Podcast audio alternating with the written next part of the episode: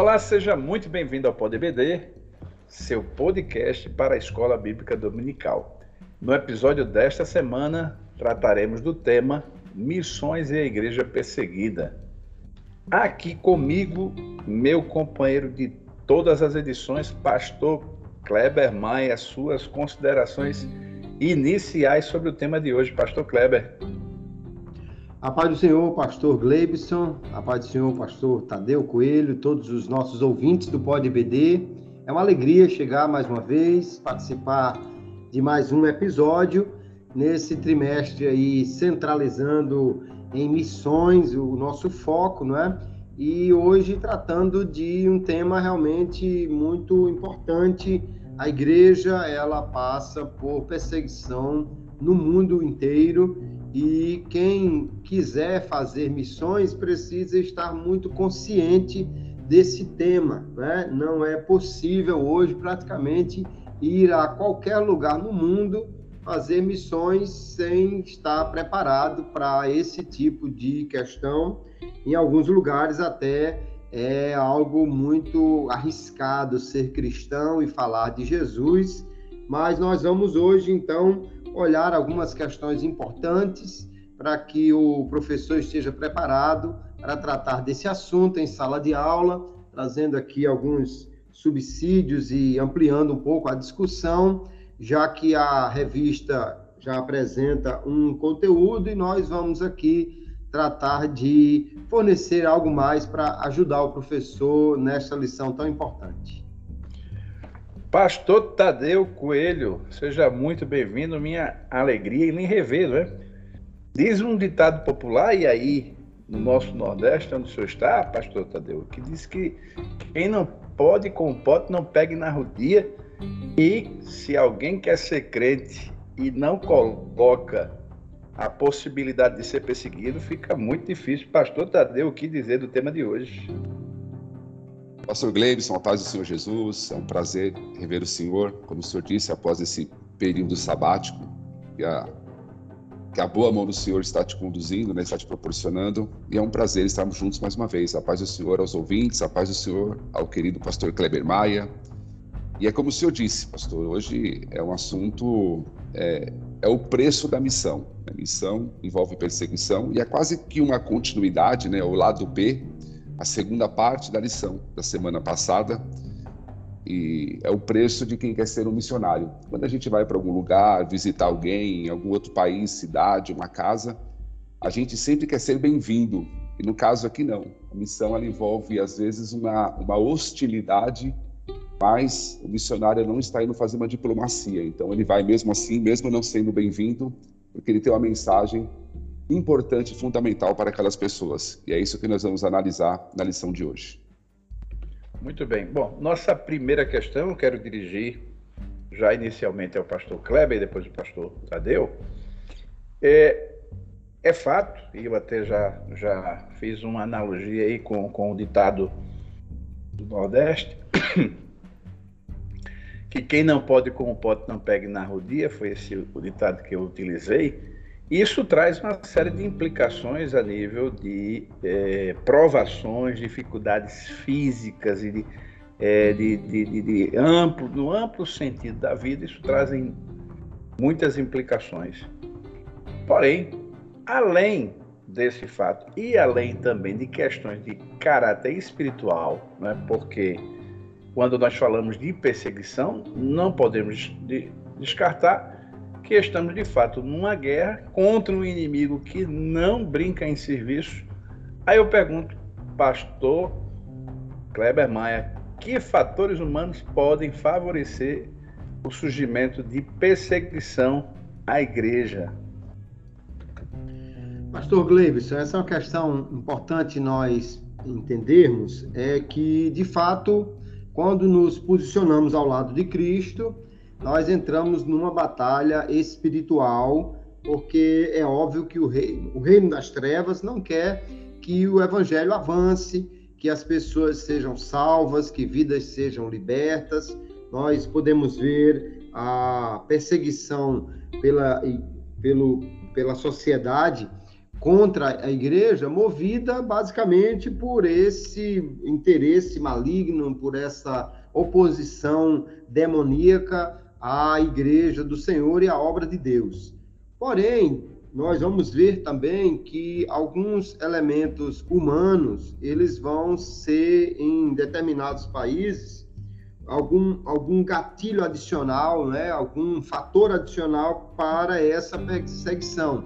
Por exemplo, o conflito entre religiões. Né? É óbvio que quando alguém está pregando o evangelho, há, há pessoas que não têm religião e vão aceitar Jesus, mas a maioria das pessoas em países onde há religiões predominantes, elas vão abandonar a sua religião para se tornar um cristão. É o que nós vamos ver muitas vezes no livro de Atos dos Apóstolos, pessoas que estão deixando o judaísmo para se tornarem cristãos e, portanto, a liderança daquela religião vai se levantar contra o, o, cristianismo. E às vezes dentro do próprio cristianismo, né, quando alguém é católico romano, quando alguém é de, de uma outra corrente e passa agora a se dizer evangélico, ele vai naturalmente despertar por parte das lideranças religiosas uma perseguição contra a igreja. Quanto mais tiver naquele país uma religião dominante, como no caso dos países muçulmanos, no caso dos países onde o catolicismo é muito forte. Neste caso, sempre nós vamos ter um, um levante por parte da religião que está perdendo seus adeptos contra o cristianismo, contra aqueles que estão pregando o evangelho. Também nós vamos ver que o cristianismo ele vai despertar muitas vezes a perseguição quando ele se opõe a uma ideologia dominante que não tem interesse no cristianismo. Né? Nós estamos vendo aí em muitos lugares do mundo essa ideologia esquerdista, marxista, é, crescendo, se expandindo, e o cristianismo é um forte opositor a essa ideia, porque praticamente todos os pontos de interesse eles entram em conflito, é? O cristianismo é pró-vida, o cristianismo é pró-família, o cristianismo prega a, a, a vida de acordo com os parâmetros da Bíblia Sagrada, enquanto que quando uma ideologia é contrária a todo esse pensamento, obviamente a perseguição vai ser algo que os, os líderes, os que têm interesse naquela ideologia dominante, vão se levantar contra a igreja. Da mesma forma, quando nós temos uma ideologia secularista, ateísta, vai ser algo que vai também é, despertar perseguição contra a igreja, é, vai apontar o evangelho como sendo coisa de fanáticos, como sendo um retrocesso, como sendo algo é, de, de pessoas que estão é, vivendo uma utopia. E com isso, então, a, a ideologia dominante vai ser um fator humano que vai se levantar contra a igreja. Além do que, nós temos em alguns lugares do mundo a, a dominação política, né? nós temos grupos que, que dominam ou pessoas que, que dominam a, a, ainda muitos países que têm ali um, um, um reduto muito fechado, né? Um, um, uma pessoa, um grupo que, que não quer nenhuma mudança que quer manter todo mundo preso. E então, quando nós temos esse ambiente de dominação, esse ambiente político muito fechado, aí naturalmente o cristianismo também vai ser algo visto como perigoso, porque prega liberdade, porque prega o pensamento, porque prega traz esperança às pessoas e a esperança para quem é, está querendo dominar um grupo se torna algo perigoso, porque com esperança você vai lutar mais, você vai acreditar em possibilidades de mudança. Então nós temos que esses fatores humanos, eles muitas vezes vão ser utilizados pelo adversário e vão ser é, reforçadores né, dessa perseguição contra a igreja. Em alguns lugares, como na Coreia do Norte, você tem quase tudo isso junto num lugar só, né? Em outros lugares, você vai ter é, uma presença maior de um desses fatores, e, mas tudo isso, obviamente, tem por trás o, o, o grande pano de fundo da batalha espiritual, que é levar o evangelho que liberta, que transforma que muda a vida das pessoas. Porém, quando o missionário está se dirigindo a um país para pregar o evangelho, é muito importante que ele conheça essa realidade religiosa, política deste país, para que ele já tenha também um posicionamento, ele já saiba como se comportar, ele já use as armas corretas. Do contrário, ele vai ter muito mais dificuldade porque além de orar, jejuar e pregar o evangelho no poder do Espírito Santo, ele precisa estar preparado também para não ficar detido por esses fatores humanos que irão é, fazer com que a perseguição aumente contra o evangelho e por isso é importante em sala de aula o professor também abordar estas coisas. Muito bom. Pastor Tadeu, o que, é que se pode complementar além dessa boa e ampla resposta do pastor Kleber, na sua opinião? É verdade, pastor Kleber. Foi uma resposta boa e ampla, muito interessante. Essa questão que o pastor Kleber levantou, a questão cultural, a questão ideológica, política, a questão de grupos dominantes, né?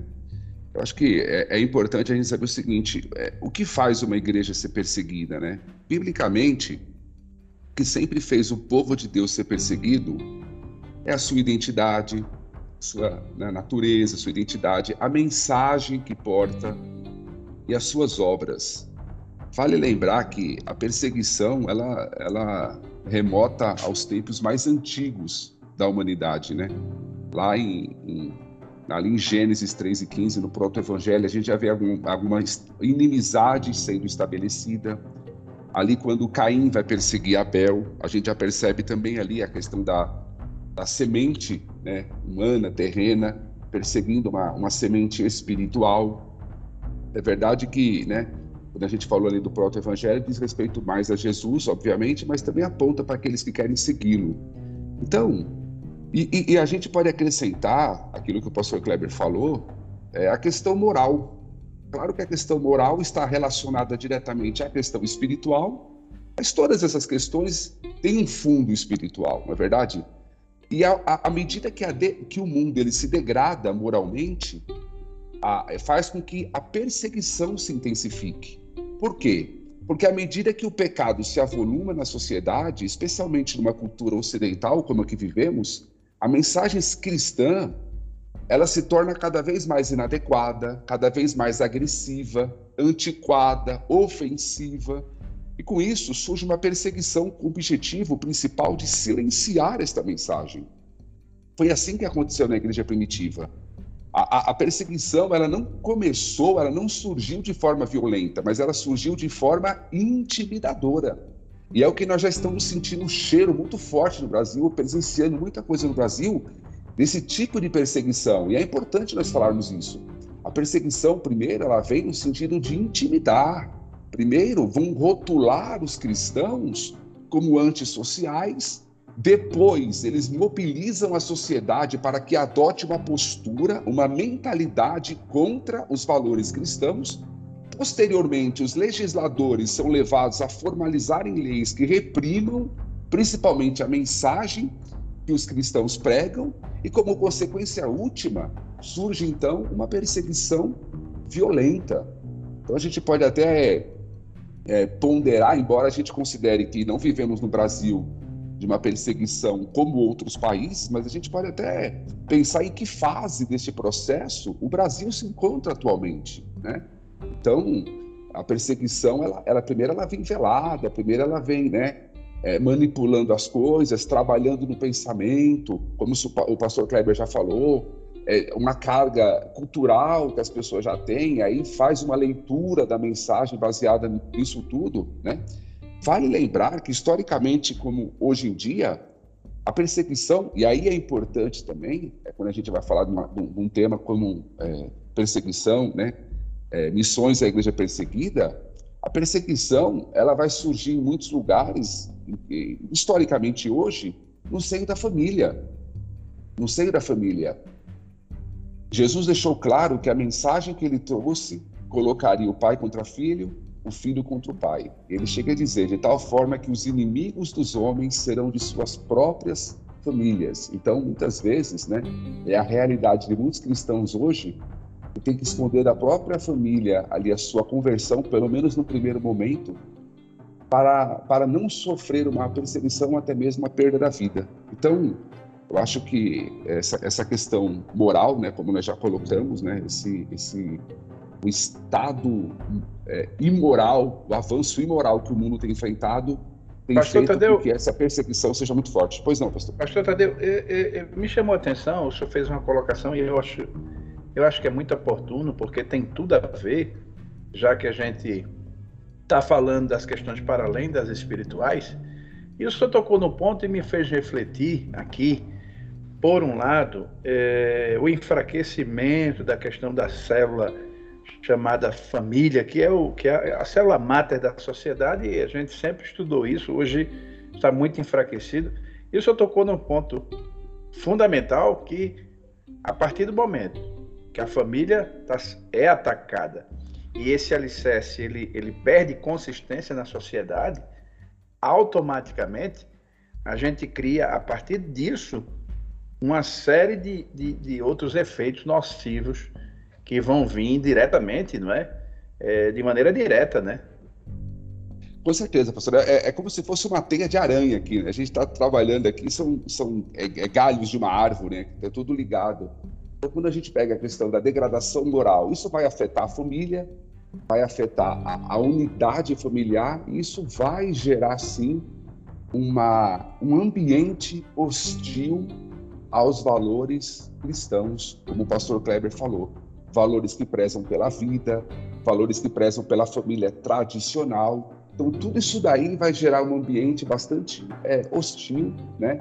E gerando, sim, perseguição ao, aos cristãos, como eu falei, principalmente pela mensagem que eles portam. Então, vão, vão pregar, vão, vão ser contra nós por aquilo que nós falamos, por aquilo que nós acreditamos. Mas vale lembrar, pastor Gleibson, que, que, quando Jesus fala isso, né, que é claro que Jesus está falando, né, a mensagem dele é atemporal, a gente viveu em é, épocas de famílias que a gente considera famílias sólidas, firmes, mas que havia essa questão da, da, da, da do, de repente um membro da família se converter e surgir fortes perseguições contra aquela pessoa pela sua conversão. Né? Então, é, é, essa perseguição muitas vezes, e a realidade, como eu falei, de muitos irmãos pelo, espalhados pelo mundo, de que a perseguição começa dentro de suas próprias casas. Né? Eu, eu conheci um camarada em São Paulo que era viciado em drogas, hoje ele é um presbítero da igreja, mas quando ele se converteu, a esposa dele quase abandonou ele, porque falou assim: ah, fizeram uma lavagem cerebral na sua cabeça, eu preferia do jeito que você era. Olha só, o camarada tinha saído das drogas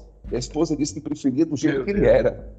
Então, para ver como que o, o poder da palavra, o poder, a transformação que o evangelho causa numa vida, e como eu falei, pelo simples fato da pessoa ter nascido de novo, a identidade que ela recebeu de Cristo, isso já causa um, um incômodo muito grande em quem está ao redor dela. É, é ali, é como se fosse a luz ali combatendo com as trevas, isso sim gera uma perseguição. Mas graças a Deus hoje ele está firme na igreja, suportou essa perseguição e a esposa está lá, trabalhando junto com ele no círculo de oração. Muito bom. Bom, já a gente terminou, não fomos levados por acaso a essa discussão da perseguição, e é exatamente a nossa segunda questão, pastor Tadeu. É, é, obviamente que em ciências, e, e, mais especificamente no campo da estatística, a gente tem o, o, a questão da, da, da, análise de correlações, e, e eu gostaria de fazer exatamente, construir a pergunta em cima disso. É possível a gente criar é, algum tipo de correlação entre perseguição, crescimento, e ao mesmo tempo a contrapartida oposta, não é? A ausência de perseguição, uma certa acomodação da igreja, é possível. A gente tem é, argumentos para fazer essa correlação, pastor Tadeu? Sr. Gleibson, muito boa a colocação dessa questão que o senhor usou, essa expressão que o senhor utilizou né, da, da administração, da correlação. Correlação, né, quando as coisas têm relação entre si. E aí há duas coisas, a perseguição e, o, o a, e a acomodação ou enfraquecimento da igreja. Né? Alguém pergunta assim: a falta de perseguição tem levado a igreja a se enfraquecer ou se acomodar? A pergunta também pode ser: o enfraquecimento e acomodação da igreja tem levado a uma falta de perseguição? Aí fica aquela questão: quem nasceu primeiro, ovo ou a galinha, né? O que causa o quê, né? E a gente vê que ao longo da história, a igreja ela foi perseguida justamente quando ela está despertada. Quando ela causa incômodos, como a gente falou há pouco, quando ela causa incômodos, quando ela faz as pessoas, é, quando a mensagem dela transforma pessoas, né, dá um, um, um novo caráter para as pessoas, e isso causa prejuízo ao reino das trevas e, consequentemente, gera perseguição. Volto a dizer, a igreja foi perseguida pela mensagem que pregava, pregava, foi perseguida porque um aleijado agora está saltando e está andando. A igreja foi, foi perseguida pelas suas obras e vale dizer boas obras, né? Foi perseguida porque curou alguém no sábado, né? Então Aí a questão é: uma igreja que não incomoda, ela não vai ser perseguida. Não precisa perseguir uma igreja que não incomoda. Não precisa é, é, perseguir uma igreja que não me afeta. Não, tem problema nenhum, né? E, e é, se a igreja, por exemplo, tivesse, tivesse a igreja primitiva tivesse permanecido trancafiada no cenáculo, ela jamais seria perseguida ela passou a ser perseguida justamente no momento em que ela começou a desempenhar a sua missão, em que ela começou a fazer aquilo que ela deveria fazer, e aí sim, opa, peraí, esse, esses camaradas estão colocando o mundo de cabeça para baixo, né? Eles estão eles estão causando aqui, vamos, vamos dar um jeito de parar com esse movimento, porque está prejudicando, está prejudicando, como o pastor Kleber falou, a nossa cultura, está prejudicando a nossa religião, está prejudicando a nossa política, está prejudicando a forma como nós fazemos as coisas, as, for as formas, as formas ilícitas, está prejudicando a nossa fonte de renda. Aí sim a igreja começa a ser perseguida. Então, há sim, pastor Gleibson, pastor Kleber, amados ouvintes, com toda certeza, uma correlação entre a perseguição e, a, e, e, o, e, o, é como se fosse assim o termômetro da igreja, que nível que essa igreja está, o quanto que ela exerce, o quanto ela tem sido fiel na sua missão, né? E, a, a, não ser que é, é verdade que há casos às vezes que Deus enfia a perseguição justamente para melhorar a qualidade, para melhorar o nível. Ou seja, a gente pode até dizer aqui, né, que a perseguição em muitos momentos é uma ferramenta nas mãos de Deus para que Deus possa trabalhar no seu povo e através do seu povo. Deus pode sim né, usar até mesmo a perseguição para despertar a sua igreja, como aconteceu em Atos, no sentido não de despertar, mas no sentido de espalhar, de fazer conforme Deus queria que fosse feito. Então a perseguição ela produz em nós isso é importante. Como que é que Deus pode trabalhar por meio de uma perseguição? Né? Porque a perseguição ela vai produzir no cristão um senso de inadequação, de não pertencimento. Sabe, a, perseguição ela vai fazer com que o cristão se sinta aquilo que os judeus, que os israelitas se sentiam quando celebravam a festa das cabanas, saindo das suas casas para irem para as cabanas. A ideia é: não somos daqui, não somos este mundo. Então, isso produz em nós santificação, vigilância. Esse sentimento de inadequação vai produzir em nós aquele desejo de partir e estar com Cristo, como Paulo diz aos Filipenses.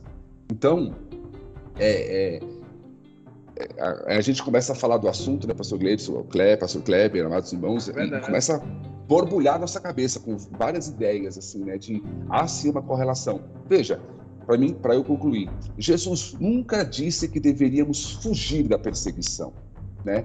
ter medo da perseguição. Pelo contrário, ele sempre destacou o seguinte: vocês são felizes quando isso acontecer. Jesus sempre apontou para os benefícios e para as recompensas da, da perseguição, oriundas da perseguição. Jesus sempre falou: quando isso acontecer, vocês se alegrem, vocês jubilem, né? O nome está escrito, há, uma, há um galardão para vocês. Pelo contrário, Jesus alertou: tomem cuidado quando não houver perseguição. Ai de vós quando todos disserem bem de vós. Né? Se não houver perseguição, faça um exame e veja se está tudo em ordem, porque alguma coisa aí está errada.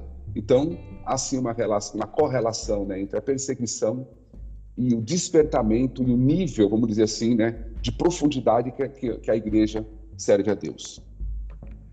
Muito bom. Pastor Kleber, será que a gente pode avaliar, e, além dessa questão muito bem colocada pelo pastor Tadeu, que a igreja está em permanente rota de colisão com a, com a sociedade e principalmente quando essa sociedade é verdadeiramente oposta à cultura moral da igreja, o pastor Kleber.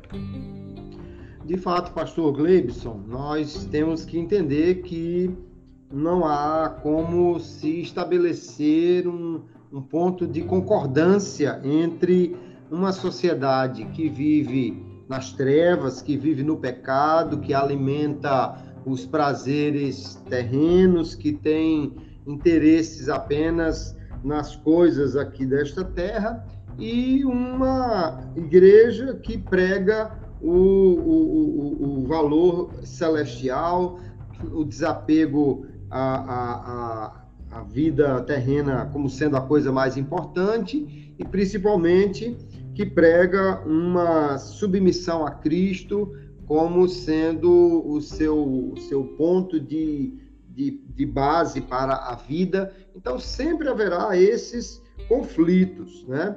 Agora, o que é interessante realmente, que o pastor Tadeu já disse, é que uma igreja que vive a sua fé, uma fé realmente viva, ela irá com certeza despertar mais é, perseguição contra ela, exatamente pelos resultados que ela vai alcançar e porque ela vai é, incomodar. Né? Porém, é exatamente aí que Deus utiliza a vida dessas pessoas que estão em perseguição ou sendo perseguidas para alcançar esses outros. Se nós pararmos para pensar, a perseguição fez com que a igreja fosse onde ela não planejava ir.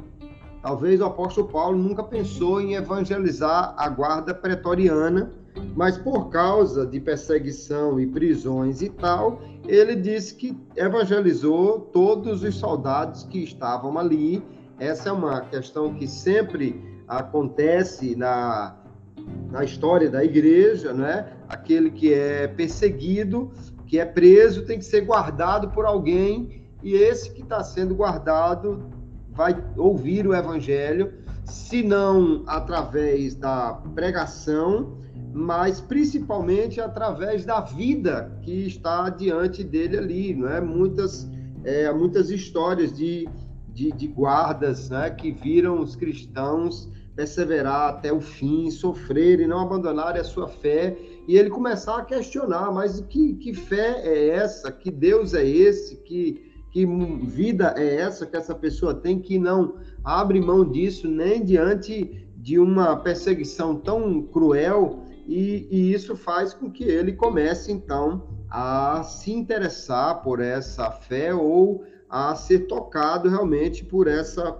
fé viva do, do crente, né?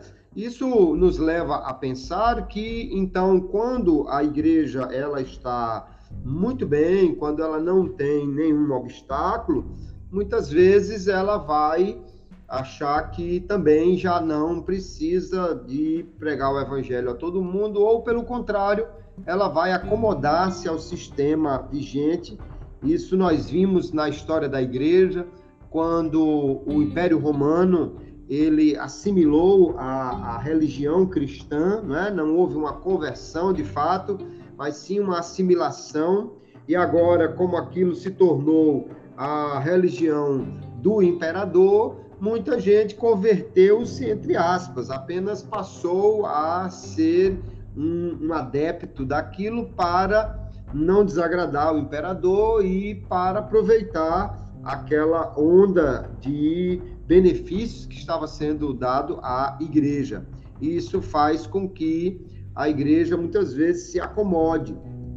No Brasil, nós vemos que enquanto o, o evangelho, especialmente a fé pentecostal, a fé evangélica, ela foi muito perseguida, ela então crescia e, e, e, nós víamos que, mesmo sob perseguição, a igreja se expandiu consideravelmente. Mas, em certos locais, a igreja começa já a, a ter um, uma representação política, a igreja começa já a, a ser vista como a, uma peça importante da sociedade, receber benefícios e, e estar inclusa aí nos projetos políticos da, da cidade, e com isso, muitas vezes, essa igreja deixa de ser uma voz profética, deixa de ser uma igreja punjante, viva, e passa a se tornar uma igreja que daqui a pouco está disputando os mesmos espaços que os outros estão na vida política e, e, e na, na sociedade da, da onde ela está inserida por isso que nós temos que entender que os cristãos que estão sendo perseguidos, eles geralmente não pedem para que orem para a perseguição desaparecer. Eles pedem para que orem para que eles suportem a perseguição e não abram mão da sua fé e para que através dessa perseguição muitas pessoas possam ser alcançadas. Né? É, é, é, é quase impossível alguém vendo um crente relapso, um crente que é aquele cara legal, que não fala de, de, de religião para não incomodar ninguém, aquele camarada que se acomoda a, a, vida e que não, não perturba nada nem ninguém, é muito difícil alguém, por causa do testemunho de vida dessa pessoa, querer conhecer este Jesus, mas quando um crente, mesmo sendo perseguido, mesmo passando por dificuldades, ele mantém uma fé viva, isso faz com que realmente os perseguidores comecem a olhar com outros olhos, a ver é, que ali não é só uma questão ideológica, não é só uma questão religiosa, algo muito mais profundo, né? E isso é algo que deixa a fé realmente é, como um, um, um, com um impacto maior. Tem aquela história do soldado que viu os cristãos no paredão de fuzilamento e, em último apelo, quem queria abandonar não morreria, alguém abandonou, mas na visão do soldado, certamente uma visão que Deus lhe deu, ficou uma coroa suspensa lá e ele disse: Ah, não, eu vou ocupar esse lugar e ganhar essa coroa. E aí, certamente já tinha sido impactado pela fé daqueles crentes. Ele é, então toma aquele lugar e, e, recebe é, o, o, galardão de, de ter aceitado a Jesus como seu Salvador. E de fato, a igreja perseguida ela se torna ao mesmo tempo mais abrangente, porque vai onde não planejou ir e também mais impactante, porque a fé é algo que se mostra muito sólida, muito viva diante da perseguição. Muito bem. Bom, nossa terceira questão, pastor Tadeu, é, eu vou lhe fazer, mas eu vou lhe pedir para fazer uma conexão, já que a gente vai. Quando a gente fala de perseguição, fato é que a gente lembra muito mais da igreja do passado, a igreja histórica, do que a, a, dos dias atuais e dependendo, obviamente, do contexto. Vamos, vamos dar um exemplo, o contexto brasileiro, né? É, é fato que a gente nunca experimentamos algo semelhante, sequer semelhante ao que viveu a igreja do primeiro século. Mas, se fôssemos para falar do, dos tipos de perseguição, pastor Tadeu, e de que maneira ela se apresenta, não é?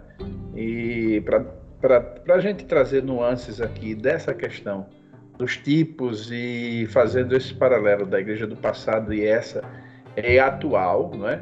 E o contexto, porque uma das falas aí do pastor Kleber, ele já colocou, por exemplo, na Coreia do Norte, a gente tem todos os componentes, os componentes desde o do alto Estado, né, o Estado comandando políticas opressoras, até a base social é extremamente opressora para a questão da cultura é, religiosa cristã. Aí eu lhe pergunto, quais são, não é, pastor Tadeu, é, esses tipos de perseguição que são mais frequentes, desde o, das, das menores até as, as formas mais, mais abruptas que até já falamos aqui. Pastor Tadeu. É interessante, né, pastor Gleibson? Eu estava ouvindo aqui o, o pastor é, Kleber expondo a, a, sua resposta, a sua, a sua consideração. E, falando de um cristão né, que vive. Conta-se, inclusive, a história de um cristão que vive numa, num país perse sob perseguição, que encontrou um cristão brasileiro, e o brasileiro realmente diz para ele: né, Nós estamos orando para que a perseguição no teu país acabe. E a resposta do cristão perseguido foi: Não, não ore por isso, não. Ore para Deus, nos dá força. E ore também para os cristãos ocidentais, cristãos brasileiros, porque a cultura que muitos de vocês abraçaram mata muito mais do que a perseguição pela espada. Então, quando a gente olha, tanto no passado, uma, né, um panorama histórico, quanto a realidade atual, a gente vê que a perseguição ela aconteceu muitas vezes e acontece ainda. E no Brasil aconteceu isso muito por meio da zombaria, por meio do desprezo, né? É, onde as pessoas procuravam ali diminuir a imagem de um crente, né? É, é, para ridicularizar, vamos dizer assim, né, a sua fé, muitas vezes impulsionados por líderes de outras religiões, líderes católicos, por exemplo. Quantos dos nossos irmãos foram muitas vezes rotulados como uma imagem negativa, uma imagem desprezível, uma imagem insignificante, Quantos desses irmãos e das suas famílias, os seus filhos, jovens, adolescentes numa escola, sofreram essa, essa, esse, essa, essa, essa rotulação né, de alguém inadequado, de alguém atrasado, de alguém que, que é contra o sistema, de alguém até mesmo rebelde. Não é? Eu lembro que eu, meus parentes aqui do, do Ceará, boa parte do Ceará, falava: ah, Fulano, quando alguém se convertia na família, passou para a lei dos crentes. Então falava, a lei dos crentes eram chamados de bodes, né? Até por causa de muitos cristãos é, reformados, né? Que usavam aquela aquela barbicha, né? Então é, isso e até hoje existe esse tipo de coisa. Quantas vezes você vai chegar para alguém quando você se apresenta, conversa, de repente, quando você entrar no assunto e você se colocar como um evangélico, ou muitas vezes até como um pastor, você sente que o ar muda, o ambiente muda, parece que fica há aquele suspiro, a respiração da pessoa muda, há uma, há uma versão, né? há uma hostilidade, a coisa fica diferente. Né? Então, muitas vezes, essa é, é um tipo de perseguição, né? Esse, essa chacota, piadas, desprezo. E aí, o que acontece? Outro tipo de perseguição que é interessante, que é assim, com o passar do tempo, a coisa mudou. E aí a estratégia do inimigo passou a ser outra já que a perseguição violenta de repente não vai resolver, uma perseguição por, por desprezo, né, por de ridicularizar também não está resolvendo, vamos fazer aliança. Vamos fazer aliança. Então, se, não, se eu não consigo destruir a igreja, vou me aliançar com ela, né? E o que era motivo de desprezo passa a ser. Chama até, até o fogo amigo, né? Quando o crente isso. termina se tornando o elemento o, o, espião, mas na realidade que vem implantar né, a Eva daninha dentro da cultura da igreja, né? É, é a pior perseguição que tem. É a pior, e aqui nós devemos ficar mais atentos, porque o que era motivo, é, uma coisa desprezível, agora se tornou algo da moda. Então a gente presenciou uma época onde muitos artistas se convertiam e tinham orgulho de falar: eu me converti, agora eu sou um evangélico, né? Mas sem nenhuma mudança de vida como o pastor Kleber falou, era o evangelho da conveniência. Por quê? Porque agora eu me declarar evangélico vai me trazer benefícios. vai me trazer um, uma melhora na minha imagem, né? Uma, uma, um status social diferente. Então, e outra coisa, eu consigo me Pastor Tadeu, sem... foi bem lembrado porque eu acredito até que foi aquela fase que houve até a mudança de, do, de, do, da a palavra evangélico foi transformou-se em gospel, né? Era música gospel, né? Cantor gospel, né? ator gospel. É verdade. Então, assim, o crente passou para o evangélico, que depois passou para o gospel, né? A igreja virou church, né? O culto agora é, é worship, né? Então, é, a coisa mudou. E aí a ideia é, eu consigo ser evangélico sem ser radical, eu consigo ser gospel, né? Sem ser radical. Eu não preciso, eu consigo conciliar a minha vida velha com o evangelho. Então, e muitos não se apercebem de que isso é um tipo de perseguição. E o pior delas, a mais perigosa delas, que é uma perseguição, vamos dizer, cultural, ideológica, né? É esse tipo de perseguição que Daniel, por exemplo, foi enfrentar na Babilônia, enfrentou quando ele chegou na Babilônia, que o povo de, de, de Israel enfrentou quando entraram em Canaã. Claro que teve guerras, teve disputas armadas ali, mas havia também uma questão ideológica, uma questão cultural. Não era uma perseguição simplesmente pela espada, mas é uma perseguição de aliança. E qual é o problema desse tipo de perseguição? Nesse tipo de perseguição, normalmente, nós baixamos a guarda, nós perdemos a vigilância e a oração torna-se dispensável. Aí a gente se esquece do versículo de Judas, arrebatando alguns no fogo, abominando até a roupa né, contaminada na, na carne, né, até alguma coisa do tipo que ele diz ali. Então, assim, de você fazer a diferença, você arrebatar, ganhar vidas, mas tomando cuidado com a tua integridade moral, tomando cuidado com os teus valores. Então, é, a gente percebe que, que a perseguição ela, ela, é muito abrangente, né? ela tem muitas é, é, uma, é uma teia né, que envolve vários aspectos. Se a gente não vigiar em um deles, a gente pode ser engolido pela perseguição sem nem nos darmos, darmos contas disso. Muito bem. Pastor Kleber, o que dizer dessa, dessa questão, Pastor Kleber, que é interessante, não, não deixa de ser uma importante questão, é a nossa questão de número 3 e que abre um leque aí para a gente discutir ampliadamente a, a, a perseguição na, nas suas facetas, né? É verdade, pastor Gleibson. E eu diria que no Brasil, especialmente, nós tivemos é, diversos momentos diferentes na perseguição, mas ao mesmo tempo nós vamos ver que é, existem diferentes níveis de perseguição em áreas diferentes também ao, no nosso país, que é tão grande, né? Nós tivemos logo no início, especialmente quando a fé pentecostal chegou ao Brasil, né, já que nós estamos aqui tratando de uma lição da Assembleia de Deus, creio que todo mundo que já estudou um pouquinho da, da história da Assembleia de Deus no Brasil sabe que houve no momento aquele tipo de perseguição gerada pela religião dominante, né? O Brasil foi descoberto e junto das, das caravelas já vinha uma religião para ser estabelecida e que se tornou, portanto, a religião dominante. Quando o evangelho chega, isso é, é, se torna um problema e gera perseguição. E quando a fé protestante pentecostal chega, aí há uma expansão ainda maior. E aí nós vamos ver a perseguição, tanto por um lado do catolicismo, e, por outro lado, até mesmo das igrejas tradicionais em relação ao, à fé pentecostal. Né?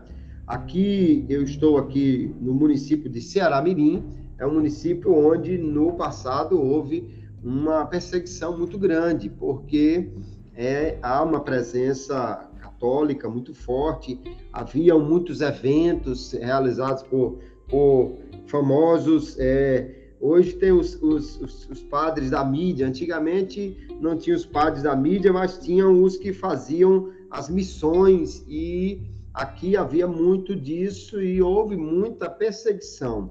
Mas hoje há regiões no Nordeste onde há ainda perseguição não violenta, talvez como antes houve, mas sim de, de bloqueio político, de, de, de orientação dos membros para sequer receber um, um, um crente na, na sua casa.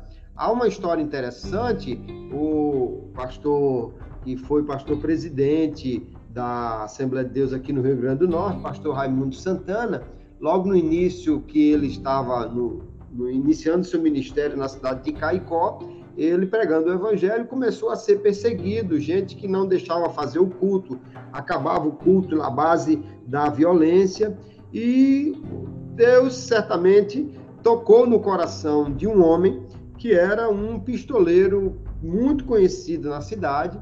Esse homem, enquanto o pastor esteve lá, nunca aceitou Jesus, mas ficou do lado do pastor e ficava do outro lado da rua, armado, e dizia: Pastor, pode fazer o culto aí que eu quero ver quem é que vai impedir do senhor pregar o evangelho.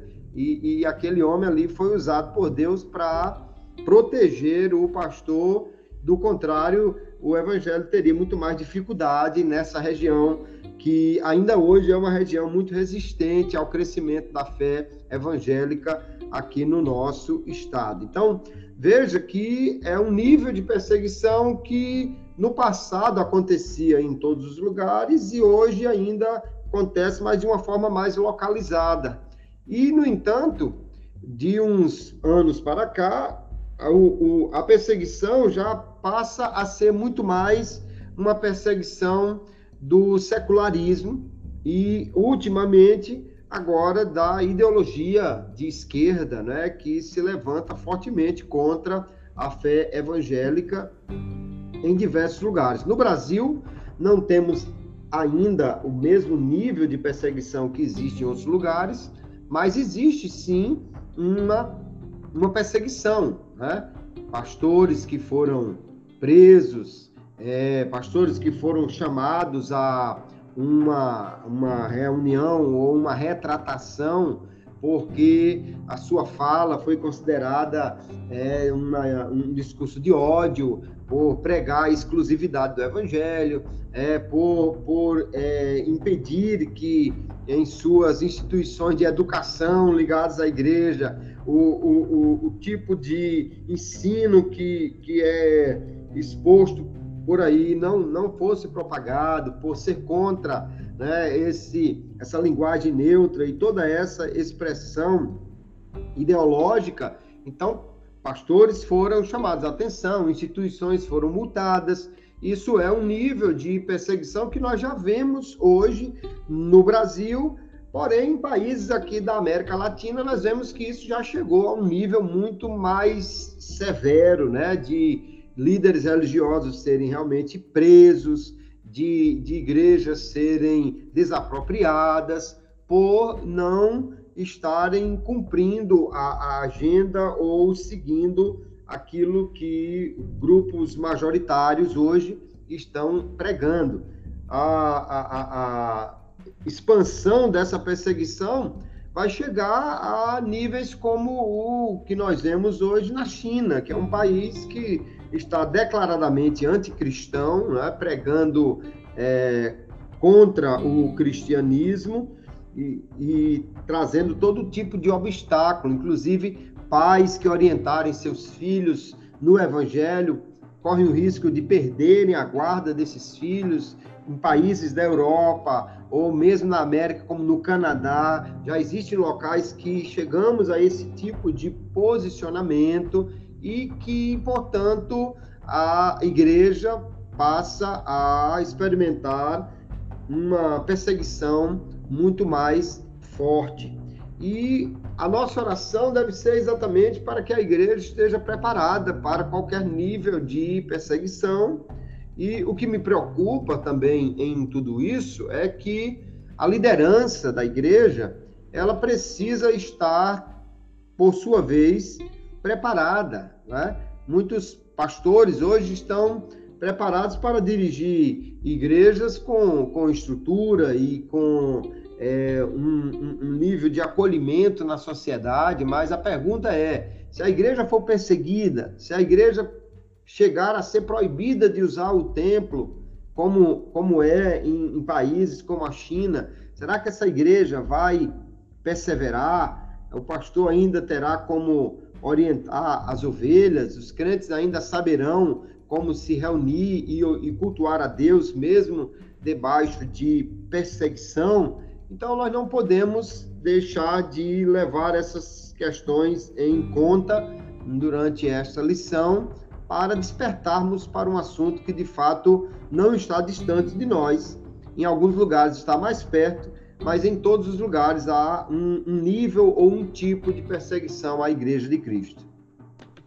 Muito bom. Bom, chegou pastor a hora Gleibson, de... só, só uma questão, pois não, pastor, um detalhe Tadeu, rapidinho. pode complementar. Eu, eu trabalhei numa, eu estava pensando, eu tava, trabalhei numa grande empresa no Brasil por, por 21 anos e, a, e, a, e lá era carreira fechada, então todo mundo entrava como escriturário.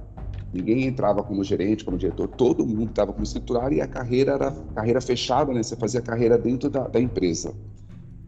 E aí a gente percebe o seguinte, e era muito nítido isso, que você chegava a um, a um certo nível hierárquico, por ser evangélico não dava para crescer mais. Há uma resistência, há um filtro. Então aqui, esse daí não dá para fazer parte dos nossos porque por causa de valores, porque não vai concordar com alguma coisa, não está presente em alguns ambientes que a gente faz, que a gente está, algumas reuniões, não, sabe? Há, há um choque, há um choque. Então isso também é um tipo de perseguição, né?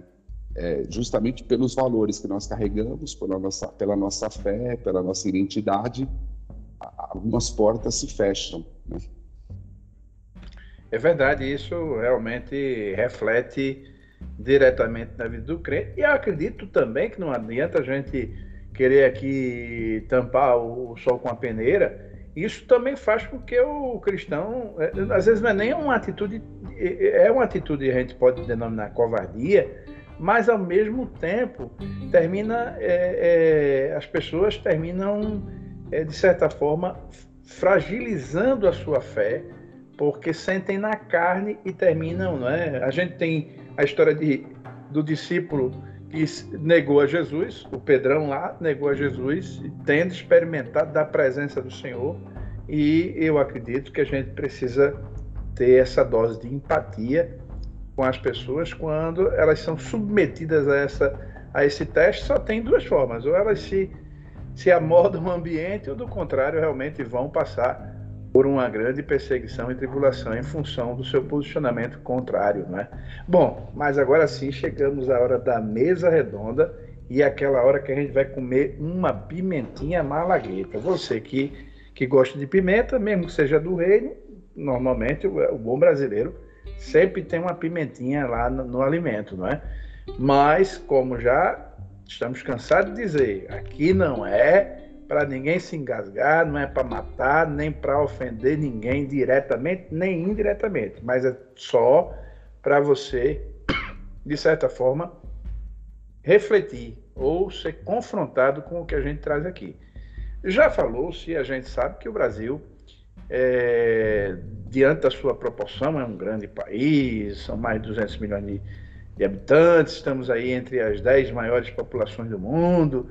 E o que é que acontece? já fomos a maior nação católica e hoje há uma tendência a dizer que nós estamos migrando para ser uma grande nação evangélica também, é?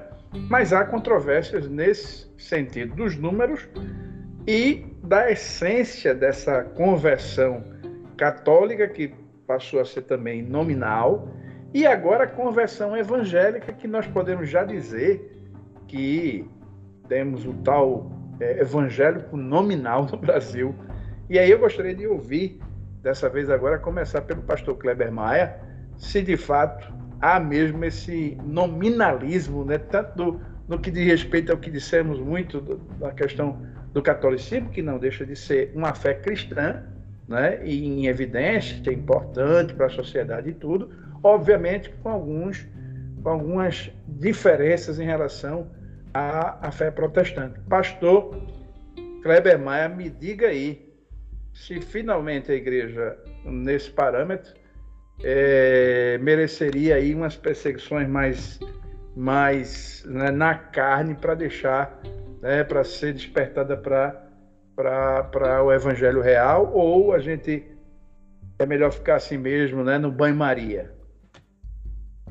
Pastor Gleibson, diante de tudo que nós já falamos e ouvimos aqui, nós percebemos uma coisa muito importante, é que a perseguição, conforme vemos na Bíblia, conforme vemos na, na própria história da igreja, ela, em primeiro lugar, ela vai revelar uma motivação de quem realmente vai se, se revelar ou, ou confessar a Cristo como seu Salvador.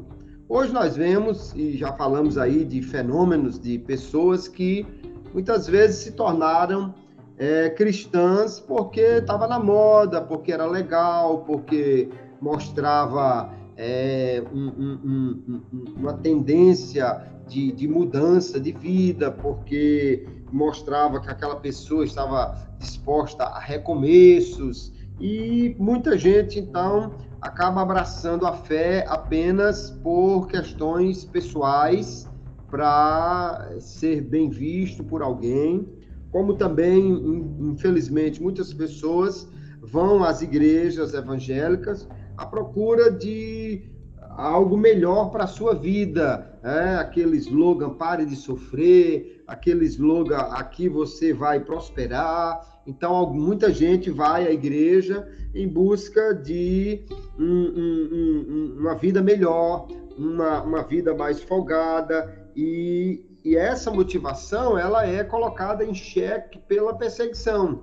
Porque no momento em que ir a uma igreja evangélica, em vez de melhorar a sua vida, você já sabe que vai piorar no sentido que você não vai ser bem visto, que você vai talvez perder o que você já tem, que você não vai poder mais desenvolver é, a sua atividade da maneira como você desenvolvia.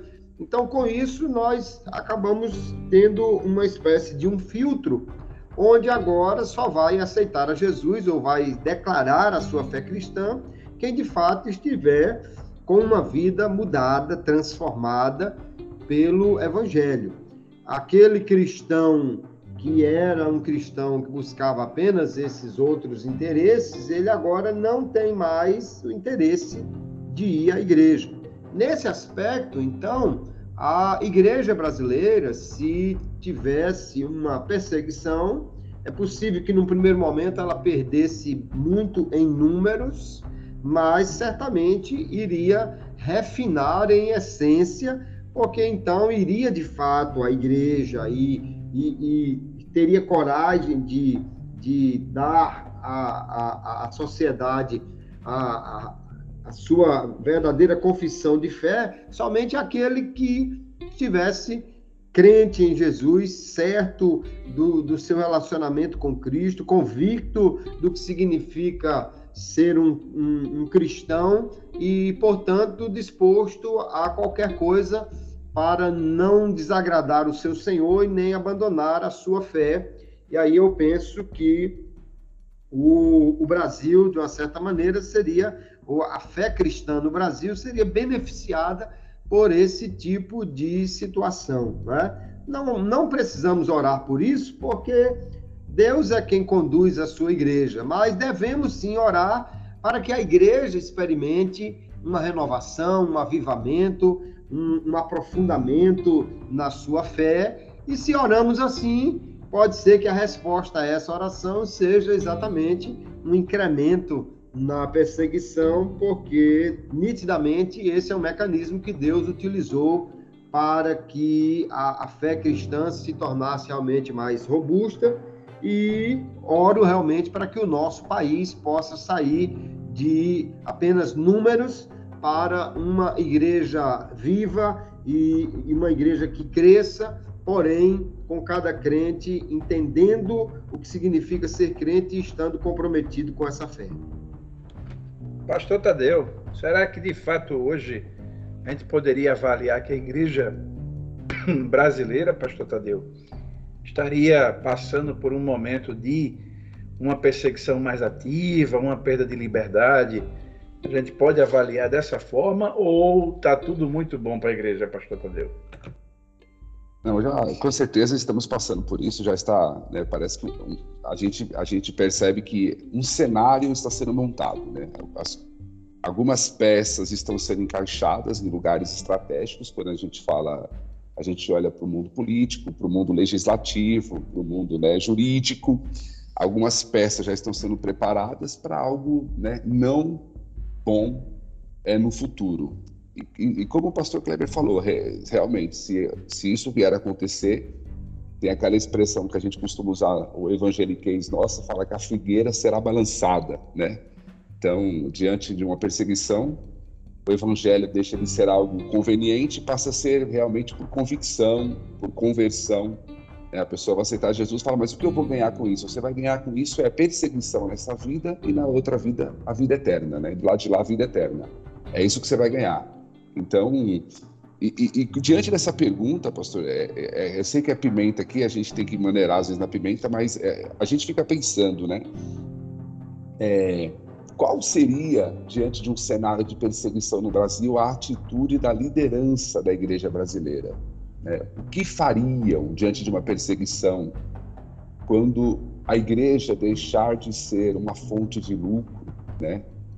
É, seria interessante saber qual seria a reação de boa parte da liderança, né? Será que de repente fugiria para um outro país, né? Para fugindo das suas responsabilidades e, e, ou permaneceriam fiéis a Deus e ao rebanho? A gente teríamos sim muita gente fiel, né? Mas Pastor, Pastor Tadeu, me permita, sem querer, não tem nada a ver, mas me parece que de fato há já uma uma certa acomodação de alguns algumas denominações evangélicas que atuam no Brasil é, estão colocando o, o ou, ou dizer assim arrumaram mais as malas agora nesses últimos nesses últimos anos e estão começando a fazer incursões fora e às vezes nem tem esse caráter meio que de, até tem pode alguém pode querer fazer a defesa de, é, não está indo evangelizar mas é, se sediando em lugares que já foram plenamente evangelizados e talvez esteja dentro desse contexto né, que você está falando.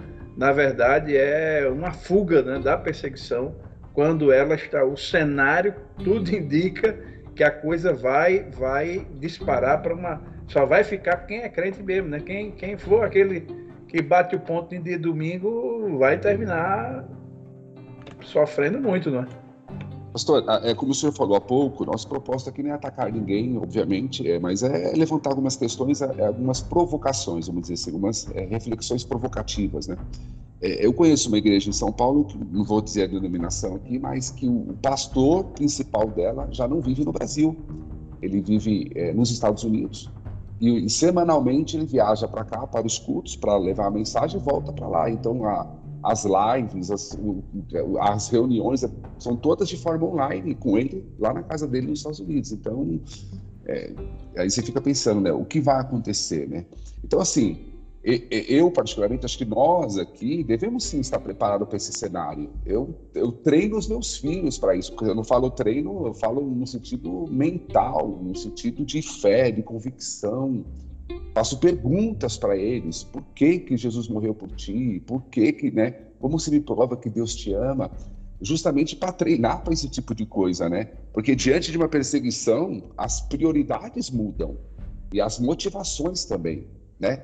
Então a gente aprende com a igreja de Atos, como a gente falou há pouco, ela nunca pediu para que a perseguição acabasse, mas a igreja orava para Deus dar ousadia para eles a ideia era o seguinte: ser perseguido ou não era uma questão de detalhe. O foco era expandir o reino, alcançando os perdidos. Pronto. Nós, a nossa função é atingir, é, é, é alcançar os perdidos, fazer a nossa missão. Se vamos ser perseguidos ou não é um detalhe. Isso daí deixa com Deus, como o pastor Kleber falou. Se Deus quiser mandar, mande. E a gente sabe que Deus pode ter uma ferramenta dessa preparada para o Brasil. Né? E amém. Vamos seguir fiel a Deus. E, para concluir, pastor, a gente pode dizer que uma perseguição na igreja brasileira ia produzir uma frase, de, um termo de Agostinho, né? uma reordenação de amores. Né? Deus voltaria para o centro em muitos lugares e, e certamente haveria uma melhora qualitativa na igreja. Muito bom. Bom, passamos aí de pouco mais de, de uma hora de episódio, chegou a hora da gente é, concluir, né, fazer as considerações finais. O tema estava, de fato, bastante empolgante, mas, infelizmente, a gente é, se resguarda a manter os ouvintes aí cativos pelo menos a, a uma hora de episódio, numa média, a gente tem mantido sempre assim. Pastor Tadeu, suas considerações finais sobre o assunto, Pastor Tadeu.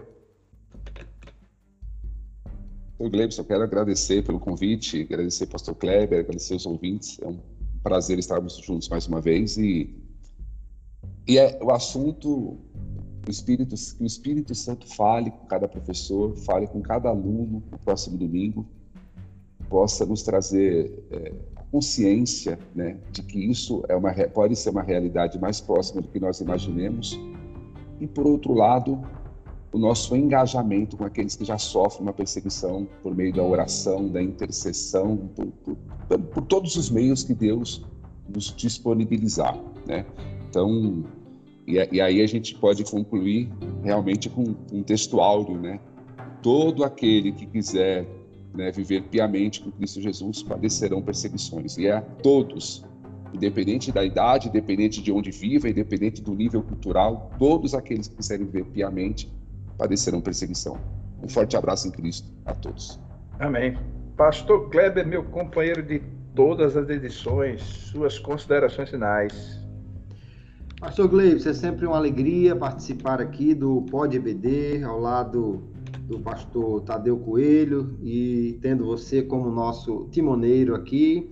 Agradecer por mais uma participação e a minha oração é que, de fato, lições como essa nos despertem para que nós possamos entender que a, a, fé cristã ela é algo que está contra a, toda a, a ideologia mundana e estamos preparados para qualquer nível de perseguição, que a igreja não fique apenas focada em questões materiais, né? Muitas vezes está muito voltada para o seu prédio, para as suas acomodações, para esse tipo de, de, de, de, construção de patrimônio e, no entanto, um, um patrimônio pode ser perdido da noite para o dia quando ele é material. Porém, um patrimônio espiritual ele não se perde porque é algo que está sedimentado ali no coração das pessoas e que nós possamos então despertar para isso e de fato construir um patrimônio que mesmo sob perseguição continue de pé no coração de cada pessoa e deixo aqui a paz do Senhor a todos os nossos ouvintes. Tá aí uma questão para você refletir, para nós amplamente refletirmos, né? essa, essa lição traz essa, esse caráter é, de refletir, porque afinal de contas ninguém quer perseguição, mas em, vimos aqui que em boa medida às vezes é necessária para tirar a igreja do seu, do seu centro de acomodação e fazer ela estar né, tá atenta às coisas do reino de Deus. Bom, eu quero agradecer uh, inicialmente ao, aos pastores Kleber Maia e o pastor eh, Tadeu Coelho pela cooperação sempre muito valiosa uh, de todas as questões que foram trazidas aqui e a você, ouvinte do Pode EBD, por sua participação efetiva, né? E quando você envolve mais alguém, ainda faz melhor, porque você vai dar de graça o que de graça você está recebendo, é bíblico e é extremamente fundamental para o crescimento desse trabalho. Meu muito obrigado e eu quero me despedir do pastor Kleber Maia e pastor Tadeu Coelho e de cada ouvinte do Pode EBD com a paz do Senhor. A paz do Senhor.